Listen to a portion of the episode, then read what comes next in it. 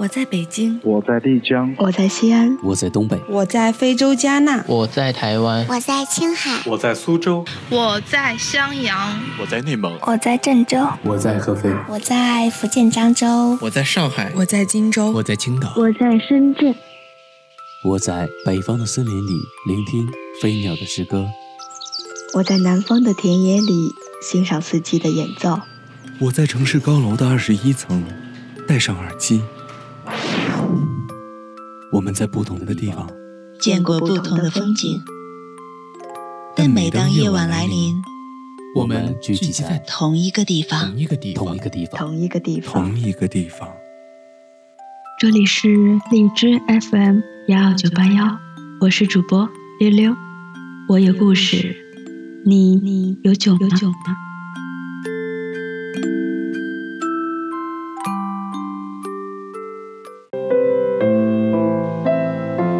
醒过来了，心脏跳得忽快忽慢的，让他有些吃不消了。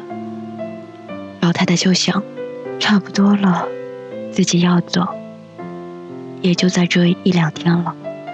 老太太已经七十六岁了，身体倒还好，只是今年大冷大热，对他们这些老年人是很致命的伤害呢。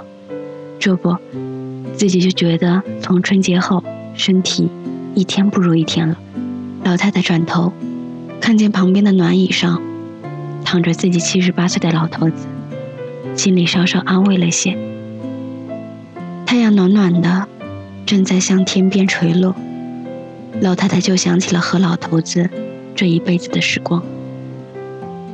年轻时候，老太太是四邻八乡有名的美人儿，说媒的人踏破了她家几块门槛。可是，可是他早就心有所属。他看中了村中那个小学校里唯一的教书先生。那是个斯斯文文的年轻人，长着很好看的一双眼睛，看着你的时候满满的笑，让人就心醉的不行。两个人曾经多次在村中的小道上迎面走过，都只是短短的对视一眼，然后双双红了脸，低了头。匆匆的擦肩而过，短短的相遇却是两个人最幸福的期待。谁知那一年，他的父亲去外面采办年货，回来时遇到了土匪，危急关头被一个五大三粗的过路客舍命救了下来，还替父亲挨了深深的一刀。在他家里养伤的时候，他在床前端茶递饭，完全是出于报答这个陌生男人对父亲的救命之恩。等到这个汉子伤势见好的时候，这个汉子就开始忙里忙外的，几乎包揽了所有的农活和家务活。别看他粗枝大叶的样子，竟是个全能手，洗衣做饭、田间地头、春耕夏种、修修弄弄，竟没有他不会的活计，把他的父母给欢喜的不行，就经常陶醉在四邻的夸奖和羡慕声中，这让他非常心焦。因为他在一个晚上，偶然在父母的门外，听到了父母亲有意要招这个汉子入赘，他就软软的靠在门边，没了主意。第二天，故意去那条和教书先生经常偶遇的巷子，徘徊了很久，却没有见到。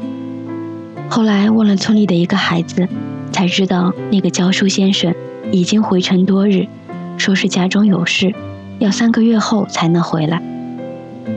那个教书先生在回来的时候，匆匆地跑到他家门口，就看到了他家门上醒目而刺眼的大红喜字，看见了院子里一身红衣、满眼幽怨的他。从那天起，那个教书先生就彻底的消失在他的生活中。后来，后来就跟着那个汉子，安安心心的过起了日子。新中国成立三年，自然灾害。十年文革，改革开放，风风雨雨，雨雨风风。两个人从农村来到城市，相依为命，相互扶持，生儿育女，开枝散叶，就到了现在老态龙钟的样子。不容易，实在不容易呀！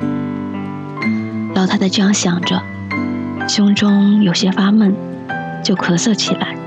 惊醒了一旁午睡的老头子。那老头子赶紧起身，关切地看着老太太，就顺手倒了一杯水。老太太就捧了暖暖的水杯，看着自己的男人，想自己和这个男人过了这辈子，还有什么遗憾吗？好像没有吧。这个男人心思实在细腻的可以，对这个家也实在没话可说，再苦再难都把他们娘几个照顾得妥妥当当的。两个人虽然在一起极少有什么话，却有着多年培养出来的默契。有时候就默默地坐在一起，手握着手，什么也不说，都能静静地坐上那么一天。老太太就想起老头子为了这个家付出的一切。还记得一年秋天，二小子要上学，学费成了问题，家里也好久没有见到荤腥了。老头子就在屋里坐了很久，然后起身说：“去找人借。”找谁借呢？其实他们在那个城市一个亲戚也没有，寥寥的几家朋友也都是一穷二白。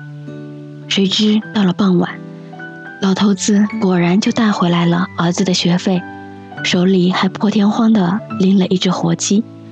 那个晚上，一家人暖暖和和的在一起，好像过年一样的快乐。可是他却在晚上给老头子换衣服时，发现了袖弯里有淡淡的一点血迹。就赶紧去看熟睡中老头子的胳膊，就看见了他肘腕处一个醒目的针眼，还有好大一片淤青。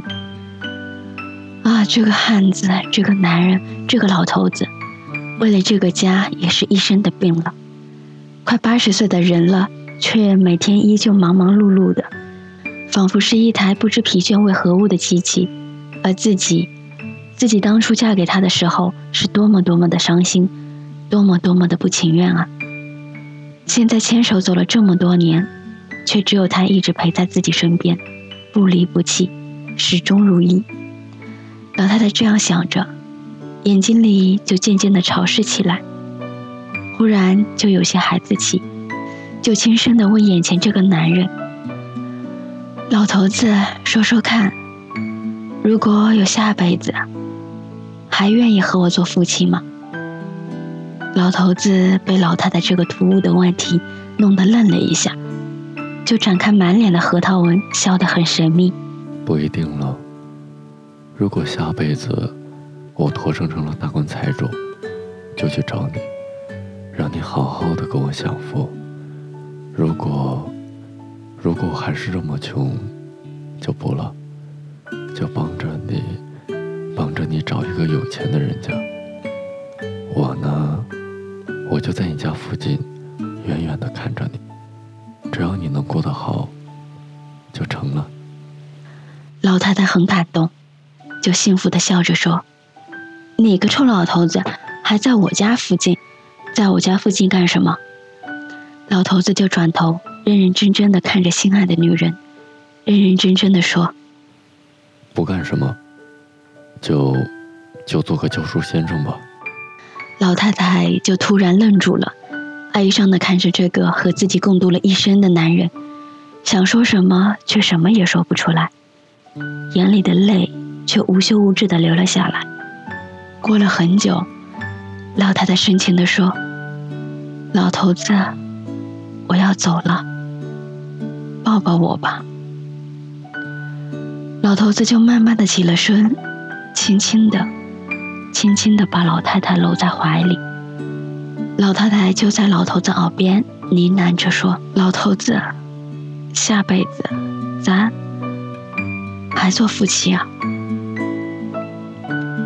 老太太和老头子的小孙女儿放学回家的时候，看到夕阳西下，光红的霞光将老头子和老太太满满的笼罩在一起，就说。